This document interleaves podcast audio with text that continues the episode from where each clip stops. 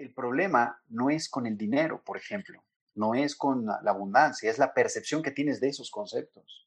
Cuando esa percepción la quitamos, la borramos, la cambiamos, ¿no? Se reestructura y te das cuenta de otra cosa, dices, wow, es que yo ya era sumamente abundante y no lo había percibido.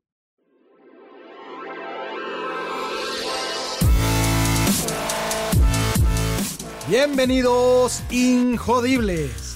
Hola, soy Víctor Vargas, coach de vida y alto desempeño, conferencista y empresario. Y en cada episodio te presentaré personas o mensajes injodibles para inspirarte a revelar y expandir los límites de tu mente, tu corazón y tu espíritu. Gracias por acompañarme a conectar y a elevar la vibración. ¡Comenzamos!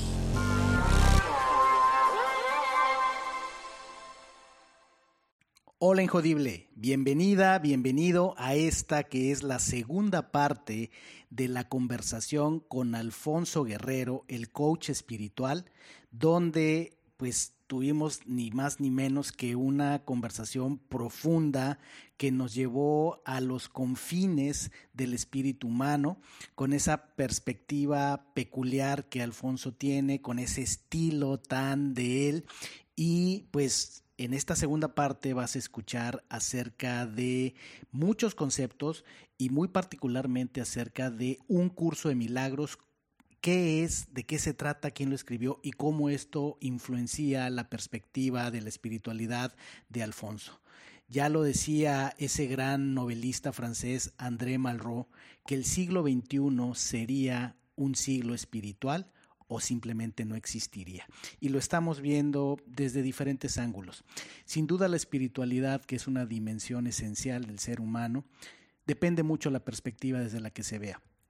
Y a mí no deja de apasionarme las grandes coincidencias, paralelismos o conexiones que hay entre las diferentes perspectivas de filosofías de vida, de prácticas religiosas y más eh, en época moderna, pues lo que estamos viendo con, por ejemplo, expresiones como eh, las artes en el cine o las historias, los libros, eh, The Matrix como película, también eh, Avatar, más recientemente 2020 termina el 25 de diciembre con el, el, estreno de la película Soul de Pixar, donde pues definitivamente hay una propuesta, una, una, una valentía de, de los estudios Pixar de plasmar eh, en, una obra cinematográfica un concepto tan, tan amplio, tan profundo y que puede llegar a ser tan controversial como qué es la espiritualidad.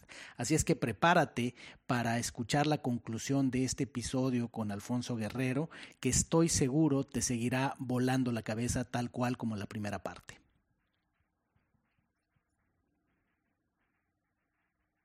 Las cosas que ustedes creen que hacen por amor, no las están haciendo por amor la están haciendo por miedo o por culpa. Esa, por ejemplo, vamos con los hijos, ¿no? Ese querer darles el mejor futuro, el no sé qué, los voy a preparar, les voy a enseñar con amor, les voy a, lo que quiera, ¿no? Lo que cada uno crea en su cabeza que es lo más adecuado para los hijos. Yo, yo siento que es donde más uno quiere como volcarse, tal vez. Por, lo justificamos diciendo, es por amor. Ajá. ¿Realmente es por amor? ¿O es por miedo a qué? ¿A que no sean buenos para nada? A que no puedan sobrevivir si no estás tú, o es por culpa de tú no haber hecho algo bueno en tu vida por alguien más. O sea, cuando podemos saber es como, ¡Ah, mierda, ese miedo y esa culpa, chicos, no está en el consciente, está en el inconsciente. En el consciente está solo la puta justificación de si es por amor.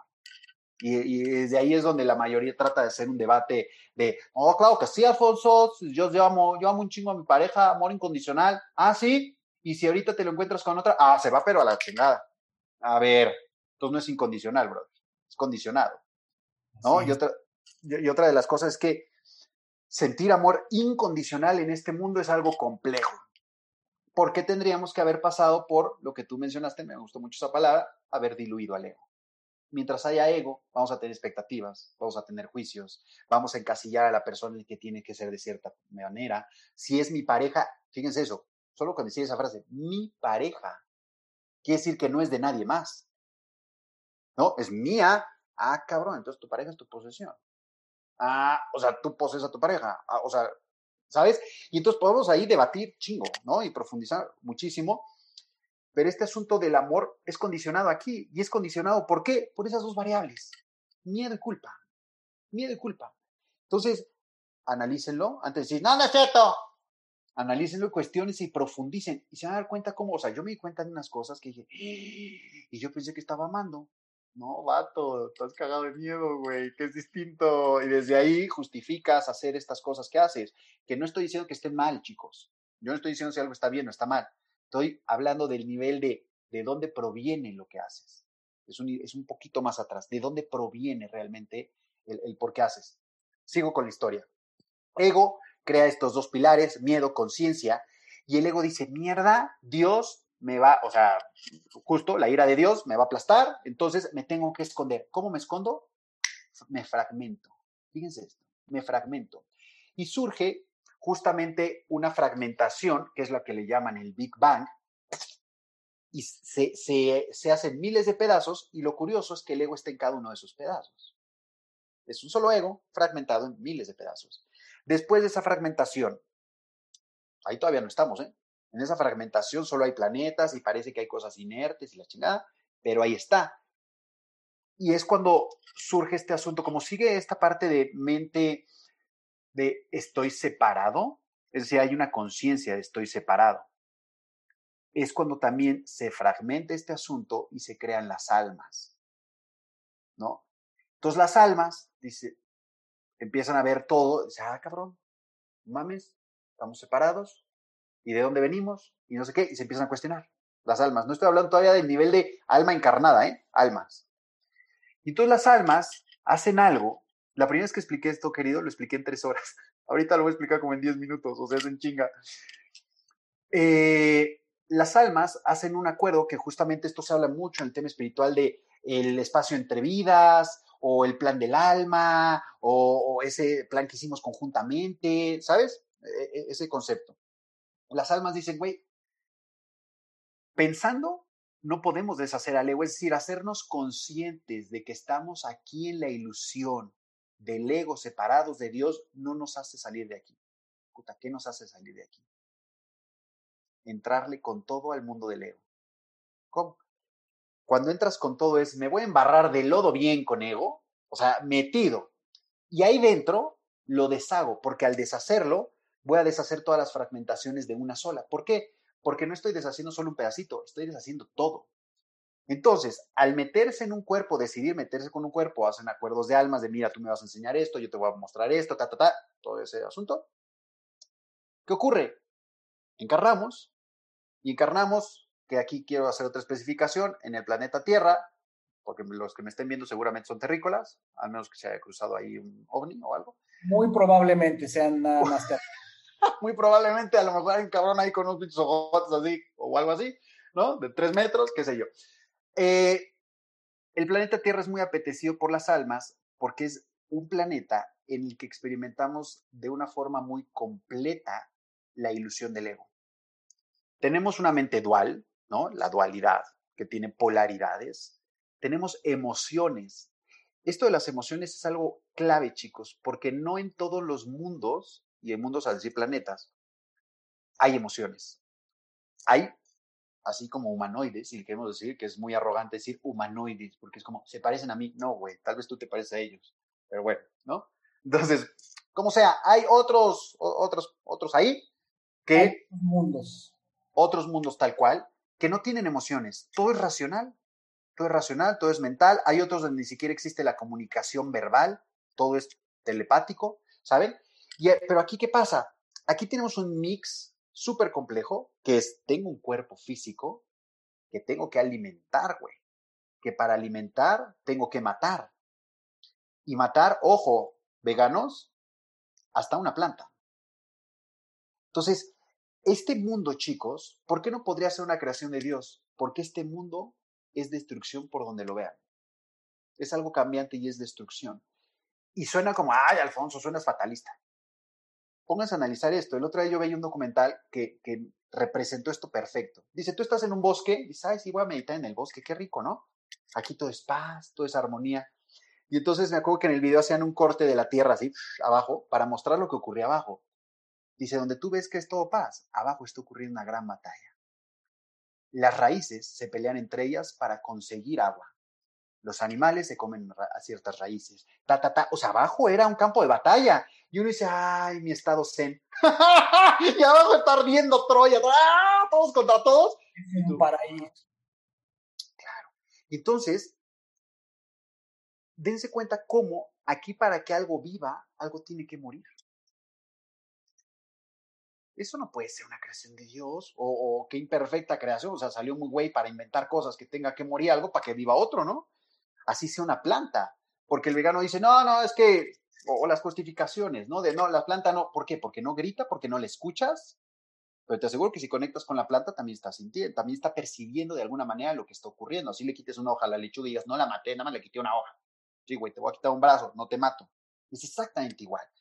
Pero como no tenemos esta conciencia o esta conexión más que tal vez con los animales, ¿no? Decía, ah, no es que el animal grita, güey, a él sí le dolió, ¿sabes? Entonces, tendemos a hacer menos ciertas cosas. El otro día, como para ampliar un poco este, un poquito, una persona me dijo, ay, mira, encontré esta piedra, la voy a pintar. Parece un hecho insignificante, ¿no? Dije, ¿ya le preguntaste a la piedra si ella quiere ser pintada?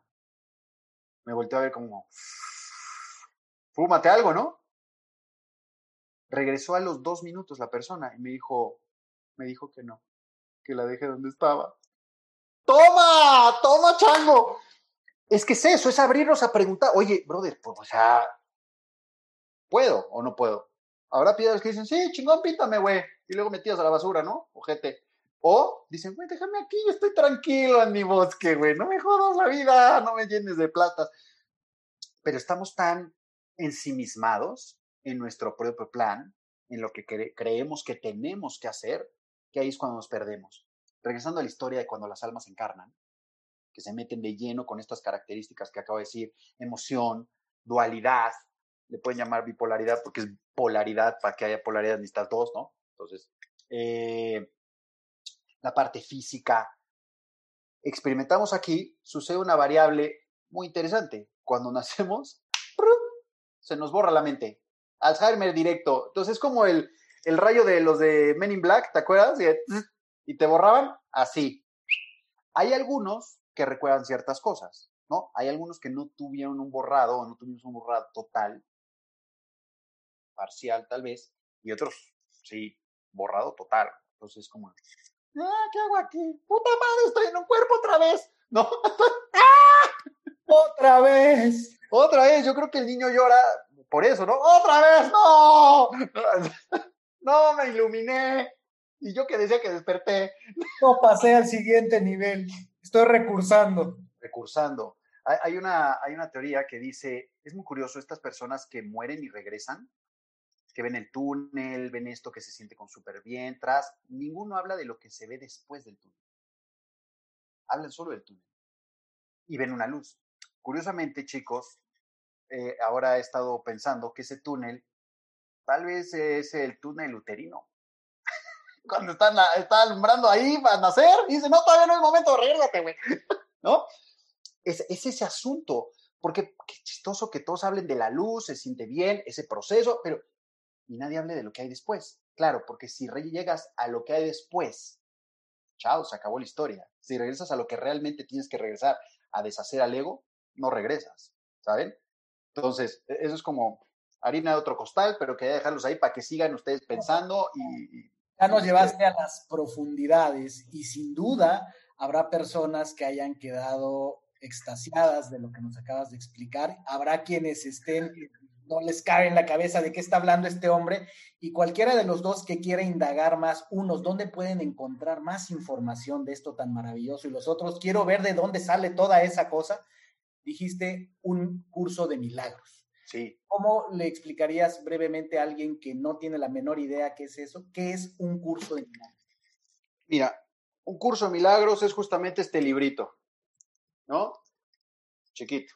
Hay quien cree que el curso de milagros lo escribí yo. No, queridos, ojalá hubiera sido así. No, no, yo simplemente lo enseño y, y ayudo, soy acompañante de un curso de milagros, guío a las personas a comprenderlo de acuerdo a lo que yo he comprendido, ¿no? Eh, y cada que uno profundiza, lo enseña, lo va comprendiendo a mayor profundidad y es lo que va sucediendo en las clases. ¿Cuál es su historia? ¿Quién, lo escribió? ¿Quién escribió un Súper. El, libro lo escribió una psicóloga atea en Nueva York a finales de los 60, principios de los 70, y Helen Schuckman. Ella, curiosamente, junto con un amigo de ella, estaban pasando por un momento confrontado en la vida y no lo podían resolver. Y le buscaron por todos lados, no lo podían resolver. Y dijeron, es que le, dijo, ven, tiene que haber otra manera. Tiene que haber otra manera. Y ella le dijo, yo te voy a ayudar a encontrar esa manera a que encontremos cuál es esa otra manera de percibir. Y después de eso, ella escuchó una voz que le dijo, esto es un curso de milagros. Imagínense, psicóloga atea dijo, güey, esquizofrenia, estoy escuchando una voz, qué chingados, me voy a pastillar yo sola, ya, mal. Entonces, y era maestra, catedrática, era, era muy, eh, digo era porque ya se murió, ¿no? Eh, muy letrada, sabía de religiones, de, su, familia era judía, ella no, pero bueno, eran judíos, también sabía cristianismo, sabía mucho y era atea, se definía a sí mismo como, güey, yo no le hago, ¿no? Entonces, ella, eh, la, la, voz estuvo diciendo, esto es un curso de milagros, y hasta que ella no escribió la frase, esto es un curso de milagros, la voz no siguió hablando. Entonces terminó siendo un dictado de siete años, ahí les encargo la paciencia, siete años de dictado, para que se leera este tremendo compendio de, sabiduría. Eh, y la voz, ella al inicio no dice quién es la voz, ¿no? Lo dice hasta después. La voz es, era Jesús o es Jesús, aclarándole muchas cosas que se malinterpretaron. Mira, a ver, yo dije esto, interpretaron esto, no mames, ¿no? Así como, güey, o sea, les dije, tomen agua fría, y dijeron, agua, que le pongas caliente, no mames, ¿qué me hablas? ¿No? Entonces, hay una frase, que esto lo quiero ligar con un poco lo que estábamos hablando. Era como Jesús pidiéndole que intercediera como lo hacía aquel asesor de Fox para decirle a la humanidad lo que Jesús quiso decir. Tal cual, tal cual, tal cual, tal cual. Ese fue un chiste muy local, chicos. Fue muy local el chiste, pero está bueno. presidente en México para que escuchan en varios países fuera de nuestra República Mexicana. Fox fue un presidente hace varios años que mm, a veces se enredaba mucho con la comunicación al grado de que tuvieron que ponerle un asesor o él tuvo que contratar un asesor, que cada que él terminaba de dar una conferencia, el presidente, este asesor generalmente tenía que salir a decir, bueno, a ver, lo que el presidente quiso decir por esto fue aquello, lo otro, aquello. En esto otro, lo que el presidente quiso decir, ¿no? Entonces, se volvió muy común ver esa escena. Por eso decía yo, atendiendo a eso, es como si a Helen. Lo que quise decir fue esto. lo que en realidad yo dije. Y no lo que los demás dijeron. Así tal cual, ¿no? Entonces explica mucho, por ejemplo, la dinámica del ego, qué es lo que hace el ego, explica lo del libre albedrío, cómo tomar decisiones aquí en la ilusión, cómo salir de la ilusión, nos da herramientas para salir, mecanismos, o sea, y, es un libro, eh, yo siento que es teórico práctico, más práctico que teórico, y que es de espiritualidad práctica. Así lo podría definir. Un curso de espiritualidad práctica. Yo siento que la espiritualidad que se queda aquí en lo etéreo no sirve de un carajo. ¿Por qué? Porque estamos en esta experiencia material y es aquí donde tenemos que resolver el asunto y deshacer al ego, como lo estaba contando en la historia. Entonces, este libro, curiosamente, llega a, a Occidente, a América, cuando aquí no existía nada. Nada de esta sabiduría que ya existía evidentemente en la India, en China, en Japón, como decíamos al inicio, milenios atrás, en los que sí, efectivamente aquí no se descubre el agua, el agua tibia, sino que simplemente la pone en un contexto que podamos entenderla, ¿sabes? Porque si yo te digo, ah, bueno, ponte a leer el Vedanta Advaita, tal vez, ay, no mames, ¿sabes? Y el Vedanta es muy parecido, o sea, es brutalmente parecido. De hecho, Cualquiera que lee esto tiene términos cristianos, pero si es budista, dice, güey, es más budista que cristiano. Usa términos cristianos, pero es más budista. Exacto. Entonces, no tiene que ver con, una religión, ¿no? Eh, es religioso totalmente. La gente cuando lee un curso de milagros cree que le voy a enseñar a multiplicar panes y hacer dinero y a curar enfermos. No, güey, no, no, no. El milagro, en palabras del curso de milagros, es algo muy simple, es el cambio de percepción. Donde antes veías caos, ahora ves paz. Donde antes veías odio, ahora ves amor. Es decir, cambias de percepción total, donde antes veías un amigo, ahora ves un hermano. Dejas de, estar juzgando como juzgabas, ahora te unes en lugar de separarte. Donde antes veías con ego, ahora ves con tu esencia. Eso lo dice más de mil veces, ¿no? De formas distintas, a mí se me hace súper creativo. O sea, es en cientos y cientos de párrafos donde dice esto que acabo de explicarles, de formas distintas. Y es como, o sea, si estamos bien dormidos, porque para que lo diga tantas veces, es porque en serio no entendemos. Y pareciera que habla de temas distintos, pero es como en las clases sale, ¿no? Cada clase alguien me pregunta, ¿esto qué significa? Y yo, lo mismo, lo mismo. Y llega un momento en el que un párrafo es el que te hace total sentido y dices, ¡Ah! o sea que puedo decidir no pensar con el ego. Yo, sí, bienvenida a la, a la sesión en vivo 300, bienvenida, ¿no? pero es parte de la resistencia del propio ego de defender si no, no veas, no veas, no veas, no veas. Querías decir algo. Creo que nos acaba de dar un crash course del curso de milagros, una, una probadita, porque sé que manejas muchas otras herramientas, que vaya, tienes un, camino largo y mucho con lo que ayudas a la gente, pero eh, sin, sin lugar a dudas eres un referente del curso de milagros en América en, habla hispana. De hecho, hace poco me preguntaba alguien, me dijo, oye, ¿quién sería una voz que valga la pena escuchar de Curso de Milagros? Le dije, Alfonso Guerrero, búscalo, por ahí te van a buscar. Entonces, eh, y sin duda, si la gente quisiera saber más, pues no te cansas de compartir de esto y mucho más en tus redes sociales, en todos los programas que tienes. Y algo que me llama mucho la atención es que la diversidad que existe en nuestro mundo, ¿no? Eh, creo que algo de lo que yo estoy convencido es ninguna filosofía tiene toda la verdad. Y si es que la verdad se puede armar como un rompecabezas, sería la suma de todas las filosofías. Alguna tiene algo que la otra no tiene y demás. Pero lo que no, no, no puedo negar, o sea, para mí es evidente, es, existen varias porque las personas entendemos en diferentes niveles y en diferentes lenguajes y, frecuencias. De entrada, por ejemplo, el Bhagavad Gita, decías, de hace muchos años, la gente estaba en otra frecuencia, en otro, como le queramos llamar, en otro proceso evolutivo, era, era otro el lenguaje, eran otros los mecanismos que se necesitaban, la cábala, el lenguaje de Jesús en su momento, en la era en, que él está. Y hoy día tenemos eh, corrientes, hablaba yo, por ejemplo, Ken Wilber, ¿no? Pues mucho en la comunidad que está más entre la ciencia y, la espiritualidad. Está un curso de milagros, como lo decías tú, porque está también en esos, límites, en ese umbral entre un poco el lenguaje de Jesús con conceptos del budismo, pero en un sentido práctico. Está Gerardo Schmedlin de Escuela de Magia del Amor, muy lógico, muy estructurado, y que hoy día precisamente por eso es atraída tanta gente a estos conceptos de espiritualidad práctica, eh, porque necesitamos otras voces, necesitamos otras metáforas. Hay otro hombre que a mí me llama mucho la atención que se llama Gary Zukav, no sé si has escuchado de él, él escribió el libro, eh, en, español se llama El asiento del alma, en inglés se llama The Seat of the Soul, y este hombre, para darles una referencia, eh, abriendo este, este libro creo que tiene más de 30 años, lo hizo Oprah, Oprah Winfrey. Y Oprah no se cansa de decir que su vida se transformó a partir de que leyó este libro hace casi 30 años. A partir de eso, ella contactó a este hombre, o sea, leyó el libro, se conmovió tanto, contactó a este hombre, en aquel tiempo solo había teléfono, y dice, yo busqué la, en, la, en la sección amarilla, o sea, en, en, el libro de los teléfonos, encontré su teléfono, le hablé, obviamente no sabía quién era yo, le dije mi nombre y me dijo, ¿cómo? Oprah, ¿y eso cómo se escribe?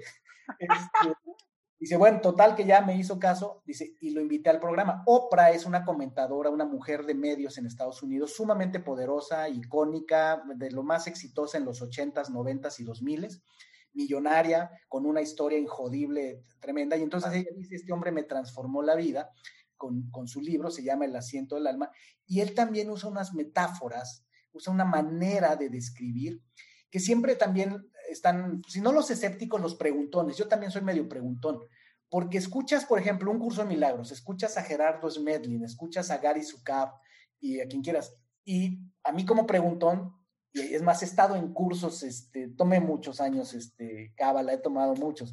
Y te está, me estoy preguntando, bueno, sí, pero ¿y cómo fue el proceso? O sea, ¿cómo, ¿cómo le bajó la información? ¿Cómo se encontró con esto? ¿Cómo le fue dando forma? Y va, cada una te cuenta la historia, ¿no? Y cada una historia es apasionante. De Gary Zukav no estoy investigando porque tengo, de él no he llegado a ese punto de, bueno, ¿y a él de dónde le llegó el mensaje?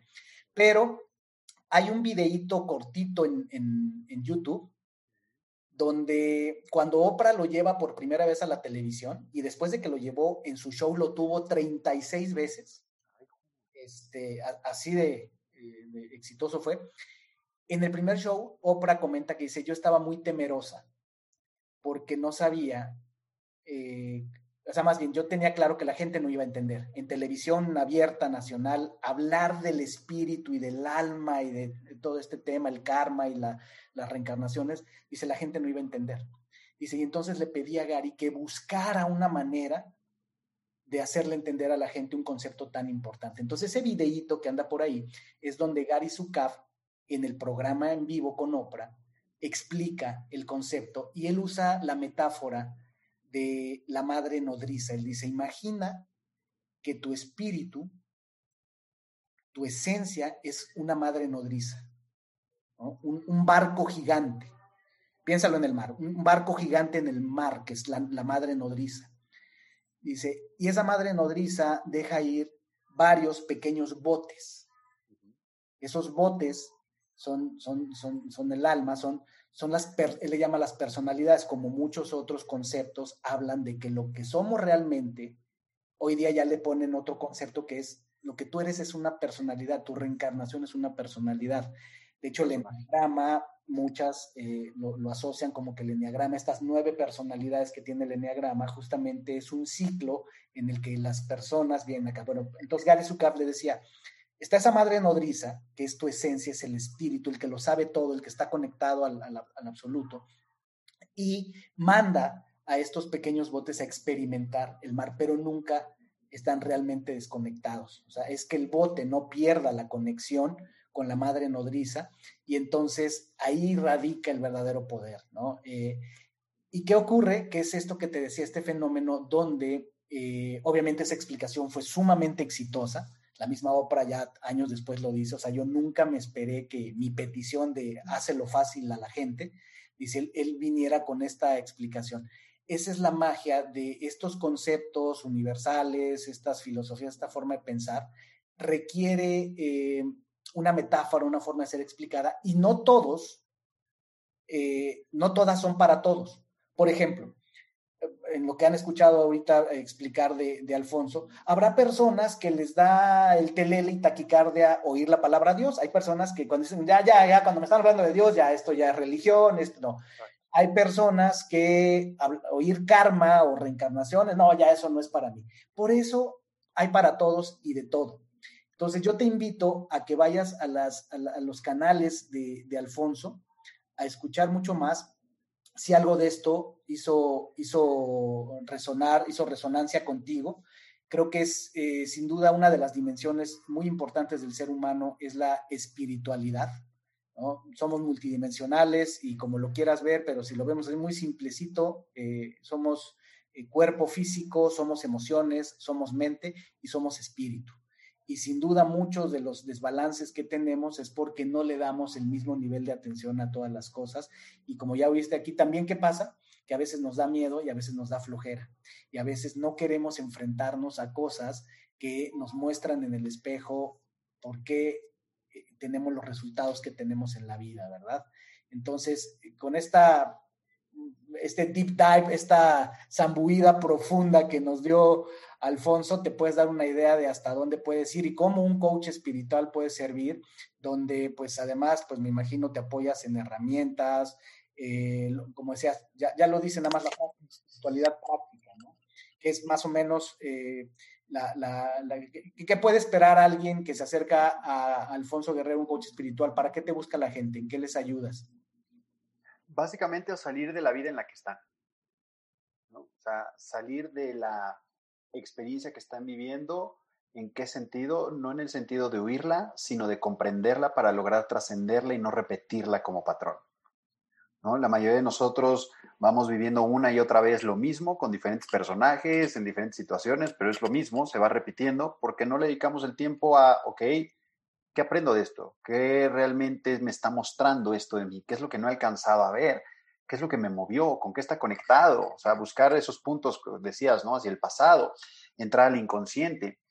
Entonces, muchas veces las personas llegan esperando tal vez una cura, ¿no? Un, cambio de, de conciencia, de percepción, y resulta que lo que encuentran en mí es que, les voy a decir, tú eres el que hace eso, no lo voy a hacer yo. ¿no? O sea, ellos no dependen de mí en ningún momento, ¿no? Las formaciones que hago como coach espiritual para entrenar a las personas es para que puedan ser sus propios coaches, porque yo para qué quiero que dependa la gente de mí, ¿no? Yo quiero que salgas y no dependas de nadie y estés todo el tiempo en tu propio proceso de observación, de indagación, de ir profundo al inconsciente, de sacar esas cosas que, que te impiden básicamente tener la vida que, que deseas, sea una vida en paz, sea una vida como sea, ¿no? Hay gente que, me busca porque es que, ¿sabes qué? Yo tengo problemas con la abundancia, con el dinero, no sé qué. Listo. El problema no es con el dinero, por ejemplo, no es con la abundancia, es la percepción que tienes de esos conceptos. Cuando esa percepción la quitamos, la borramos, la cambiamos, ¿no? Se reestructura y te das cuenta de otra cosa, dices, wow, es que yo ya era sumamente abundante y no lo había percibido, ¿no? Y esto no es no es como tal vez algunos que dicen, no, es que mira, valora lo que ya tienes, ¿no? Y no, no estés pidiendo más de lo que mereces o cosas de esas. No, es genuinamente tu esencia es total y es completa. Cuando conectas con tu esencia y te das cuenta que este personaje, el que estás viviendo, simplemente está representando un pedacito de toda la historia de tu alma. Imagínense una biblioteca, ¿no? Gigante, llena de de libros gordos, más delgados, todos gigantes. Uno de esos libros, solo uno, es esta vida. Y toda esa biblioteca son tus vidas. Y ese libro es solo uno. Y cuando abres las páginas, solo una hoja, es ese tema que me estás preguntando.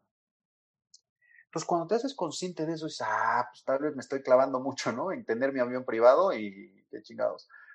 Entonces, es como, ok, pones en perspectiva, ok, ¿qué es lo que realmente necesitaría aprender para evolucionar? ¿No? Para, vamos a darle lectura a esto y evolucionar, en lugar de simplemente ya tengo mis millones o ya me siento, ya tengo mi casa o cualquier cosa que, que, pudieran estar buscando un tema económico de dinero, ¿no? Y muchas veces ese tema económico no proviene, chicos, realmente de querer el dinero, sino de querer huir de un miedo, ¿no? no, es que no vaya a ser que mis hijos no tengan, o, no tengo casa, o no tengo para comer, o no, o sea, miedos, miedos, miedos. Es que si no lo hago así, entonces mis hijos no me van a ver como un buen proveedor, culpa. Entonces los pilares están siendo los mismos, culpa y miedo, culpa y miedo. Cuando nos damos cuenta de eso y los podemos trascender y ahora conectas desde tu esencia, ¡pum! y puedes observar sin culpa y sin miedo. Es una liberación total, es una liberación total. Imagínate si pudieras tener una pareja o una relación, pues, en la que no hubiera nada que te diera miedo y nada te diera culpa. ¿Qué harías? ¡Wow! ¿Qué harías? ¿No? O sea, ¿qué harías tú y qué haría el otro? Si nada de lo que hicieras te pudiera dar miedo a la reacción del otro o a que se acabara, los miedos que puede haber, ¿no? Represalias o, listo, no me da miedo porque no se entera. Listo, pero tienes la culpa ahí guardada. Esa culpa inconsciente está ahí. Entonces, ¿qué pasaría si no hubiera esas dos variables en ti? ¿Cómo serían tus relaciones? ¿Totales? ¿Totales? ¿No? No serían condicionadas. Sería como, brother, somos libres para hacer nuestra vida lo que sea, ¿sabes? Lo que sea. No habría límites. Los límites que nos establecemos nosotros mismos provienen del miedo y de la culpa igual. No proviene de tu pinche autoestima, no proviene de, de lo que te dijeron tus papás, proviene del miedo y la culpa. ¿no? Estamos hablando de espiritualidad con un coach espiritual y un mundo donde te pudieras mover sin miedo y sin culpa, parte de la base de porque tienes conciencia, porque sin miedo, o sea, sin miedo, sin culpa y sin conciencia, ahí sí te encargo. Estamos hablando, por supuesto, con una, con una conciencia desarrollada. Así es. ¿Qué pasa si le bajas al miedo, a la culpa, si casi los diluyeras?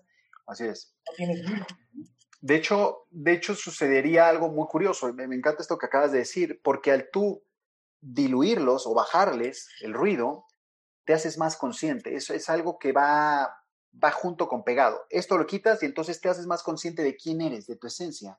¿Y eso a qué va a llevar?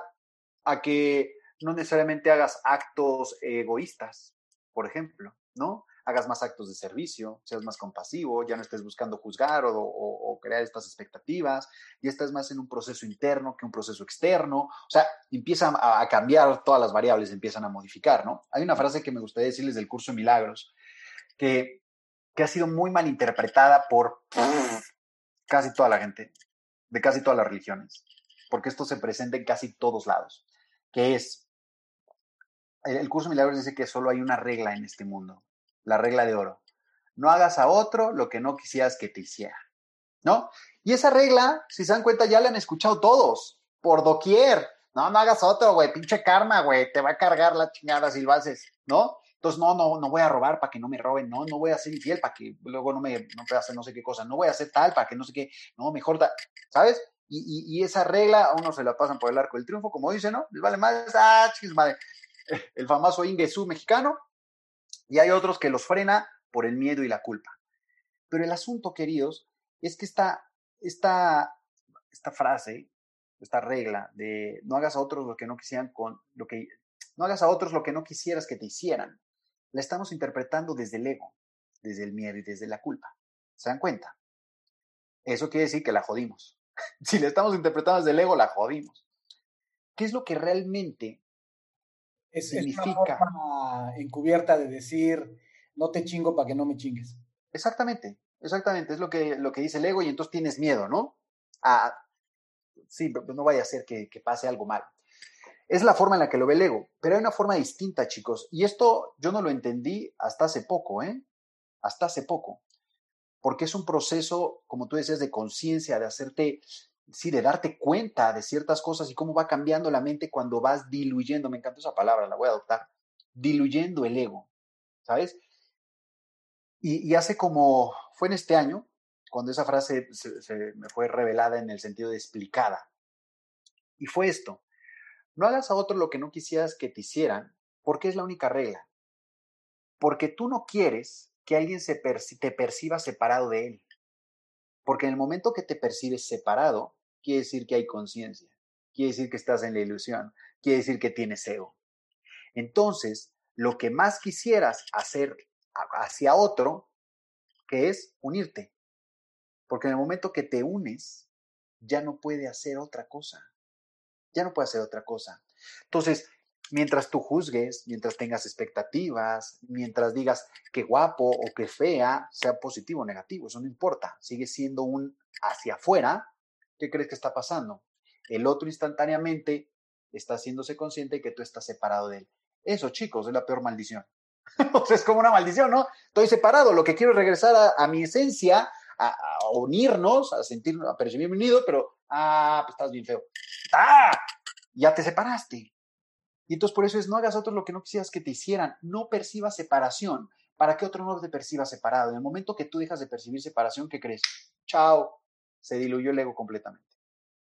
Me encanta, me encanta el concepto porque es poderoso, porque es trascendental y también en parte, pues porque por eso mi firma de coaching y consultoría se llama como se llama, se llama WOW, que son las siglas en inglés de We Are One, y el, lema es, todo encuentro es un reencuentro porque todos somos uno, ¿no? Porque es esta idea, filosofía de que en el principio éramos uno y de que cómo somos, cómo son las parvadas, cómo vuelan las parvadas, cómo se mueven los peces cuando integran un solo ente, ¿no? Entonces es, es esta maravilla. Estamos ya al final del episodio y de coach a coach, yo soy coach de vida y alto desempeño, eh, de coach a coach, eh, una pregunta que siempre se antoja hacerle a los coaches, a los coaches chingones, que tengo enfrente, es, que seguro te la hacen seguido, pero bueno. A ver, échala. ¿Y tú, coach? ¿Tú qué haces? ¿Cuáles son tus rituales? ¿Cuál, cómo, porque le, enseñas a la gente muchas cosas, pero no todas las cosas que yo enseño como coach, pues todas las... Las aplicas, claro. Yo hago mi rutina y demás. ¿A ti qué te jala? ¿Cuál es la rutina, el día de un de Alfonso Guerrero, coach espiritual, al menos en esa parte espiritual o, física que te alinea con lo espiritual, ¿qué son las cosas más relevantes que, que, haces, que tú pones en práctica? Qué buena pregunta, porque es muy variado, ¿saben? Yo no tengo una, una rutina diaria eh, o rituales diarios de lunes a huesto, martes a huesto, sino que voy sintiéndome mucho. Yo, yo me siento y como me sienta es lo que ese día hago. Ahora, eh, lo, a lo que me ha llamado más es a estar, por ejemplo, plantar, plantar mis, mis, trepadoras, o sea, mis trepadoras me refiero a unas plantas, ¿no? mi jardín, mi terracita, unas nochebuenas, ¿saben? O sea, estar como en contacto con la naturaleza, abonarlas, regarlas, platicar, poner música, estar con eso que que me está dando algo distinto a lo que me da el contacto con los humanos, ¿saben? Entonces, para mí eso se, ha estado volviendo como una especie de ritual. Dos veces a la semana lo hago, que son los días que riego, pero entre esos dos días también salgo y estoy conviviendo, ¿no? Las toco, tras. Yo, yo a las plantas de, mi apartamento siempre les he dicho que son mis hijas, ¿no? Son mis hijas. Entonces, tengo cientos de hijas aquí sembradas y hay que cuidar a las hijas, ¿no? Y hay que darles cariño y así. Entonces, en eso es lo que he estado como metido ahora. Y digo ahora porque antes estaba viviendo en Colombia, entonces estaban un poco abandonadas mis hijas, alguien las regaba, pero no es lo mismo que cuando estás tú. Ahorita reverdeció todo casualmente, ¿no? Casualmente, cuando uno está ahí, ¡pum!, la energía se siente. Otro de mis rituales es pasar tanto tiempo como puede en el día con mi hija tengo una hija de 18 meses. O sea, para mí ella me, me, ha abierto una cosa que nada más lo había abierto, ¿saben? O sea, el, e, e, es muy curioso porque es esta polaridad de querer controlar al enseñarle, pero es cállate, deja que experimente. Está ahí, o sea, mantente ahí como de protección, pero sin intervenir, a menos que sea inminente que algo puede suceder. Y entonces como permitir que otro se desarrolle, pero al mismo tiempo es que se requiere de mí y, ser como muy consciente de eso, ¿no? ¿Qué tanto amor puedo transmitir? A ah, puto, ahorita me desesperé, ah, ¿sabes? Y entonces como estar, ¿qué se está moviendo en mí? ¿Qué se está moviendo en mí? ¿El controlador? ¿El que quiere que sea de cierta manera mi hija? ¿Qué se está moviendo? Y ella me ha llevado mucho a, entender la cantidad de expectativas que yo tenía sobre un hijo, ¿no?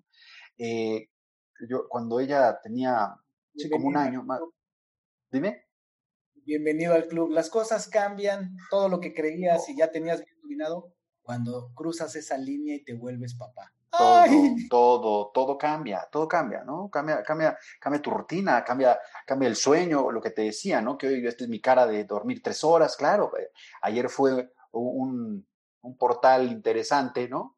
Eh, entonces, ella, ella está muy abierta de los canales y entonces veía muchas cosas, yo tuve que hacer ciertas cosas para para cerrar eso, para que ella pudiera descansar, entonces se me fue la noche. Pero es, parte de, es parte del show. Y yo me acuerdo que como al año yo le dije a ella, yo, yo salía mucho a caminar cuando vivía en Medellín con ella, nos íbamos a la naturaleza.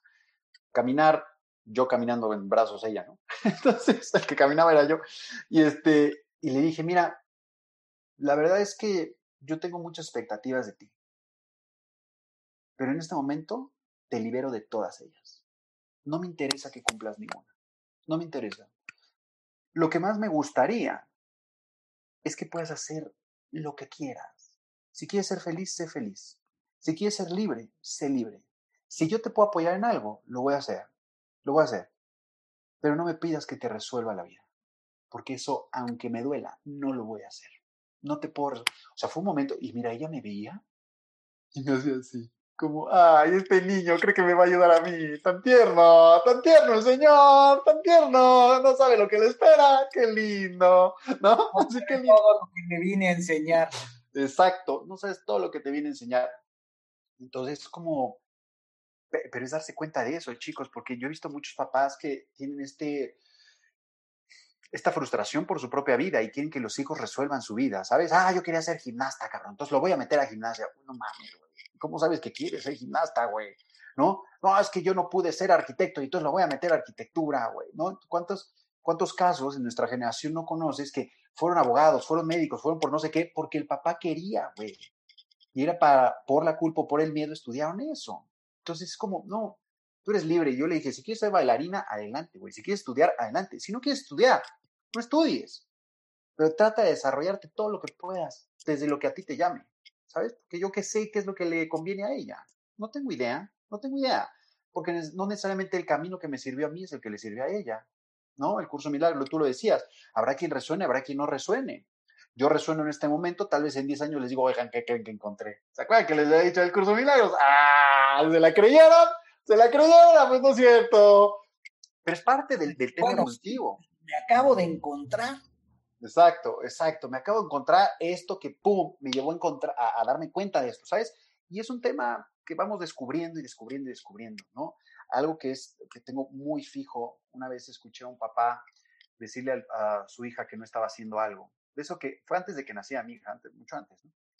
Y yo estaba en el súper y dijo, ya no te quiero. Te me brincó muchísimo. Como que ya no te quiero. O sea, si no hace lo que quieres, ya no la quieres.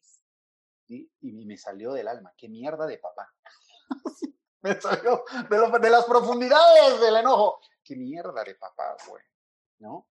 Y, entonces, ¿qué ocurrió? Que el, papá me escuchó y se quedó callado, no dijo nada. Espero que se haya dado cuenta, ¿no? Pero dije, es que, ¿cómo manipulamos con el amor? ¿No? lo utilizamos para si haces esto, te quiero. Si sacas 10, te quiero. Muy bien, hija, sacaste 6. No, güey, no, castigado, no te quiero. Hasta nuevo aviso. Bueno, el amor no es así. El amor no es así. Las expectativas, por supuesto que sí. Y los juicios, por supuesto que sí. Pero el amor no. Entonces, eh, regresando, es como mi ritual 2 de estar. El ritual 2 de, paternidad. Más tiempo con ella.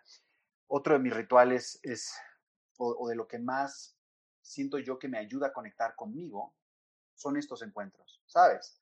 Donde la gente me pregunte, ya sea otro coach, donde eh, doy clases, yo doy cuatro o cinco clases a la semana con mis grupos, eso que pregunten, y, mi lema es, esto no se acaba hasta que se acaben las preguntas, ¿eh? O sea, y hay sesiones que han durado cuatro o cinco horas y es, mira, yo cuando acabo eso, sí, físicamente poder estar cansado, pero me siento tan expandido, porque ahí es cuando me doy cuenta que yo no lo sé todo.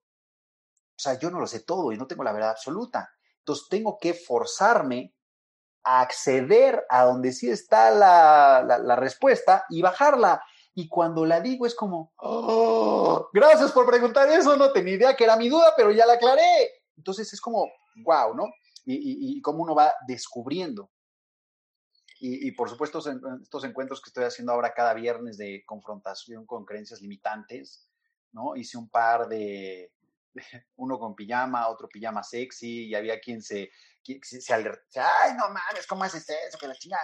Y había otros que decían, claro, es que ese está mi miedo, ahí está mi miedo, a que me, a que me juzguen, a que no sé qué. Y entonces, eh, eh, hace, hace una semana salió una, una, señora, se compró el atuendo, pijama roja, ¿sabes? O sea, eh, se pintó la boca, se peinó y dijo, estoy temblando. Claro, pero estaba confrontando eso y decir, y me acepto, y me acepto. Y entonces ya me hizo una pregunta y profundizamos en más cosas. Pero es justamente el qué me está deteniendo. Y eso, por supuesto, ¿qué crees que ocurrió? A ver, coach, ahora tú párate y también enseña, enseña a los chones y no sé qué. la chica, claro, yo no puedo pedirles algo a alguien si yo no lo voy a hacer. Dije, oye, ¿cuáles traías? ¿Los de leopardo o los de elefantito? No traía. no, lo bueno es que traía unos boxers de esos que llegan abajo de la rodilla casi. No, mentira, boxer normalito, negro. Entonces, censurado el asunto. Y ya, pero dije, yo no puedo pedirles algo que yo no voy a hacer. Entonces, claro, va, directo, pum, ¿no? Entonces, pues parte de, en este, este viernes va a tocar de, eh, ¿qué escogieron? Y, aparte no lo escojo yo, lo escogieron las personas, ¿no? Hice una encuesta, ¿qué quieren? Salieron más estas, vuelvan a votar. Salió empatado bikini y ropa interior. Dije, gente, ya le gustó encuerarse, ¿no? Ya les gustó encuerarse. Y entonces va a salir el coach en bikini. Al que quiera ver, ahí va a estar la grabación en bikini. Pediré un bikini prestado, evidentemente, porque los hombres, bueno, al menos yo no uso bikini, no tengo bikini. Este, y solo voy a usar la parte de arriba, la de abajo, la verdad es que yo, ya, voy a quedar mal. Entonces, Además va a ser topless. Exactamente, o topless. Y ya, entonces, esas son partes, ¿sabes? La, la, a mí algo que, que es, que me encanta, es que la gente me cuestione que me cuestione y me haga darme cuenta que no tengo idea. Por eso cuando te decía, qué buena pregunta, mi mente se hizo así, claro, la respuesta tal cual no me la sé. Entonces tengo que abrirme a que la respuesta llegue para poder compartirla. Y eso es lo que a mí me encanta, porque este, este proceso de conciencia parecía que es un proceso que no termina, termina en algún momento cuando despertamos, según lo que yo dije que es despertar, ¿no? O cuando regresemos a la fuente. Puede ser de otra manera, cuando regresemos a la fuente. Pero mientras, pareciera que es continuo, continuo, y es de diario, es de diario, es de diario, y es de, ¿qué estoy sintiendo? Es de hacerte consciente, ¿sabes? Otra de las, de las cosas que hago mucho es esto que me hace sentir. ¿Por qué estoy haciendo esto? Mira, les voy a contar una cosa como muy rápida de, de mis plantas que estaba yo sembrando. Después te mandaré una foto para que la veas de cómo quedó la terraza. Leí que dos semanas quedó chingón. Y, y un día en la noche, cuando ya estaba viendo el producto terminado, ¿no? Así, con cara de papá feliz, me hice una pregunta. ¿Cuál es la razón real por la cual hiciste esto? Fíjate eso. Porque la, la, la, la, la superficial, ¿cuál es, no? Ah, pues porque quiero una terraza bonita, voy a meditar, aquí puedo transmitir, aquí no sé qué, invito amigos, ta, ta, ta. Sí, chingón, güey. Eso es lo que te dice el consciente. Yo quiero ver siempre lo que, lo que está escondido ahí en el inconsciente. Si yo digo que es un miedo y la culpa, lo que está en el inconsciente, a ver, quiero ver la real. Me quedo viendo. Me puse a llorar, viejo. Me puse a llorar. Resulta que yo estaba haciendo esa terraza para que, para que mi mujer, la mamá de Ilana, se sintiera a gusto, se sintiera acogida. Y al sentirse así, no se fuera y me quedara yo sin Ilana. Qué fuerte, ¿no? Ilana es mi hija. Dije, güey, no mames. Te mamaste. Te mamaste, estás queriendo manipular. Claro, pero es, es ir al inconsciente. Y luego, por supuesto, el ego va a decir, eh, te mamaste, quieres manipular, eres culpable. No, a ver, espera. Espera, brother. espérate, cállate tantito, güey, que lo que acabo de descubrir está cabrón, güey. Yo pensé que lo hacía por mí, porque me gusta, y no, güey, no mames, ¿no? Al día siguiente, eso fue en la noche, al día siguiente, eh, en la mañana, cuando despierta, le digo, oye, quiero hablar contigo. Ella se llama Mónica. Quiero hablar contigo, quiero decirte por qué hice esto. Lo descubrí ayer, tras, y se lo empiezo a decir y vuelvo a llorar, ¿sabes? O sea, estás conectando con este hijo de puta que te manipula y no te das cuenta, ¿no? Y ya lo sacas. Profundo. claro, o sea, está sacando esa, esa, esa cosa que está escondida. Y ella lo único que me dijo, gracias. Nada más, claro, porque no era de, no, no me voy a ir, no sé qué, no, porque era mi miedo, o sea, no tiene que ver con ella, tiene que ver conmigo, y ella entiende como muy bien ese asunto, tiene que ver conmigo, es mi, es mi issue, pues, es mi tema, no es el de ella. Solo me dijo, gracias, gracias. Sí, está bonita, la verdad. sí te quedó bien, le haría unos ajustes, pero la podría mejorar. Como buena mujer, le podría dar mis toques, ¿no? Pero bueno, está bien. Además de los de milagros, también el, el, martillo, el desarmador y la decoración se te da. Así es, así es. Gracias por la generosidad de compartirlo, porque habla de esto que decía yo, o sea, ¿qué hace el coach?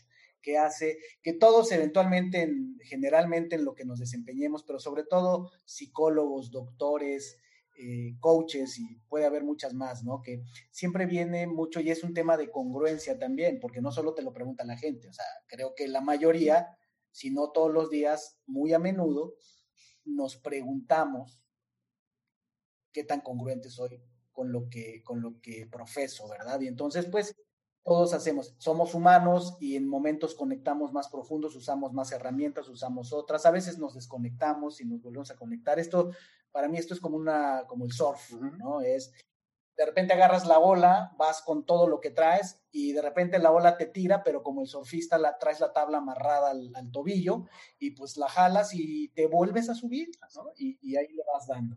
Entonces creo que ha sido muy generoso de tu parte compartirnos esto tan personal, tan profundo, tanto de, de, de tu hija como de, del tema de pareja, porque sí, considero que es todo un mundo el tema del amor y nuestro entender o malentender el amor. Creo que es una de las cosas que conviene acercarse a un coach espiritual, conviene acercarse a una filosofía, a una manera que te puede ir más profundo, porque el amor es una de las cosas menos entendidas que tenemos. Creo que eh, a mí me hizo mucho sentido.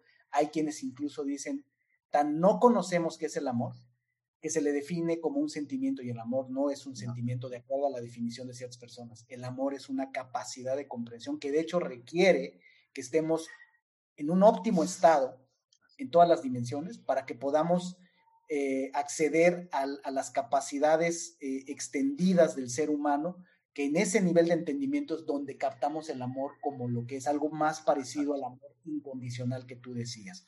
Alfonso, en este punto es donde te hago una, una pregunta para ir cerrando, y es, fíjate nada más, ¿eh? con todo lo que nos has dicho y demás, podríamos volver a agarrar el manual, el curso de milagros y demás, pero te la voy a, a ti te la voy a plantear de esta manera. Suponte que vas en un elevador y tienes 40 segundos para explicarle, imagínate tu hija dentro de unos años, cómo funciona el universo. Ay, fue madre. Ay, güey, puta, déjale, pongo stop al elevador para tener más tiempo para pensarla. Elevator speech. ¿Cómo, funciona el, universo? ¿Cómo funciona el universo? El universo es un gran sueño, es como una obra de teatro. Creo que así lo explicaría. Todo esto es una gran obra de teatro, es un montaje en el que cada uno de nosotros está representando un personaje de acuerdo a ciertas características que eh, escogió. ¿No? Como decía, el asesino, la prostituta, el inteligente, el que tal vez tiene alguna capacidad diferente, el, el, sabio, el, lo que sea, el coach, lo que sea, el vagabundo. Cada uno está representando algo y en esa representación lo que queremos hacer es mostrarle al otro lo que no ha alcanzado a ver y al mismo tiempo nosotros mostrarnos lo, lo que no hemos alcanzado a ver. Eso que no hemos alcanzado a ver es lo que está en la negación o en el inconsciente. Al nosotros hacernos consciente de eso, podemos tomar la decisión de seguir pensando eso o liberarlo con la mente recta o con tu esencia. ¡Pum!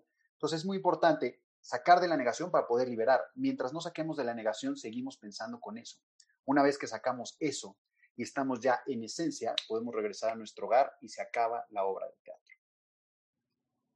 Bien bajado ese balón. Elevator speech, me encantó. ¿Sabes qué me vino a la mente mientras dijiste lo de mostrarle al otro? La canción de Edwin, es Edwin, no, es, no, es Darwin Grajales, de Lo siento, perdón, gracias, te amo. Habla justamente, eh, antes de esa parte, habla de, lo, que, lo que quiero hacer contigo, pero que en realidad tiene que ver conmigo. Que por eso acabo diciendo lo siento, perdón, gracias, te amo, ¿no? Como en el Oponopono. Fantástico. Y la segunda pregunta. Otra del mismo calibre. Ponte a pensar rápido, cerebro. Conecta, conecta, conecta. Nadie tiene derecho a ser feliz, así es que todos los que pasan aquí pasan por esta pregunta. Para ti, ¿qué es ser injodible? Eh, estar en paz en medio del caos. Elegir el amor en medio del el sufrimiento. Elegir de nuevo cuando creo que no hay elección elegir mi esencia en lugar de elegir mi ego. Elegir la salida que no necesariamente es la fácil, pero es la que requiero. Injodible es no juzgar al otro para no juzgarme a mí mismo. Entonces, injodible es permanecer en mi centro, pase lo que pase. Me griten lo que me griten, seguir ahí y decir, ok, de eso que estoy escuchando, dónde estoy yo representado, qué es lo que realmente está aquí adentro. Y a partir de ahí trabajarlo, porque todo el exterior simplemente es una manifestación de mi interior, nada más. Es una proyección de mi mente. Me encanta, poderosísimo. Qué placer. Y mira, que eh, de verdad que se va como agua el tiempo cuando estamos hablando de estas cosas y generalmente cuando tengo un invitado que habla de estos temas tan profundos, la espiritualidad y demás, eh, coincidentemente se, la, conversación se va y se extiende, o sea, da para muchísimo más. Eh, ya, ya, ya buscaremos oportunidades de continuar esta conversación en otros formatos, en, en lugar, en tu lugar como sea, porque hay muchísimo ahí, de verdad, que, que agradecido estoy de la generosidad de tu tiempo, de tu energía, que nos compartas no solo lo que conoces, lo que has vivido, lo que haces con la gente, sino nos regalaste además estas perlas tan personales como tu paternidad, como tu relación de pareja, eh, que eso pues habla mucho de, de quién es Alfonso Guerrero. Alfonso, ¿dónde te puede encontrar la gente? Me pueden encontrar en cualquier red social como Coach Alfonso Guerrero, escriben eso y listo. Entonces estoy subiendo cada semana un video a YouTube, un podcast. Estoy como Almas en Tránsito, es mi podcast, Almas en Tránsito. Mi página tiempodespertar.com, ahí encuentran toda la info que quieran. En mi Instagram también encuentran todo lo que quieran. Videos diarios subo en Instagram, frases, confrontaciones y demás. Yo creo que siempre que está en esta búsqueda de qué es lo que no he alcanzado a ver, ¡ay! Aquí sentí el piquete. Ahí está el pan, digo yo ahí está el pan. Alfonso, estoy muy, muy agradecido contigo, muy honrado de que hayas aceptado la invitación, de que estés aquí. De verdad que aprecio mucho esto y me ilusiona mucho el pensar, como siempre, en cada episodio, y este seguro pues, no es la excepción con todo lo que hablamos, de ese momento que será el preciso para que la persona indicada escuche el pedazo indicado de esta conversación que le puede ser muy útil que le puede cambiar la vida. Muchísimas gracias, Alfonso. Gracias a ti, querido. Un honor y me encantó, me encantó compartir. Y a ti, mi querida, mi querido Injodible, ya sabes, me encuentras en redes sociales en Ser Injodible, en Instagram en Ser Injodible, en Facebook en Ser Espacio Injodible, me encuentras en todas las plataformas de podcast, en Spotify como Injodible el podcast, en nuestro canal de YouTube no te pierdas nuestro canal de YouTube. Hay unas perlas ahí increíbles de las cápsulas que estamos sacando, tanto de eh, extractos de, las, de los episodios como de ideas que rondan en mi cabeza y que con la ayuda de Max y mi equipo estamos haciendo cosas maravillosas con los videos. Y no dejes de ir a nuestro sitio web, a, nuestro cubil felino de los Injodibles, injodible.mx, donde vas a encontrar todos los episodios, vas a encontrar artículos de blog que estamos haciéndolos cada vez más profundos, mucho más elaborados para dotarte de herramientas. Ha sido un placer y te espero en el siguiente episodio. Gracias por haberme acompañado en un episodio más para moldear y forjar tu mentalidad injodible. Tenemos una cita con tu grandeza en el próximo episodio. Hasta entonces.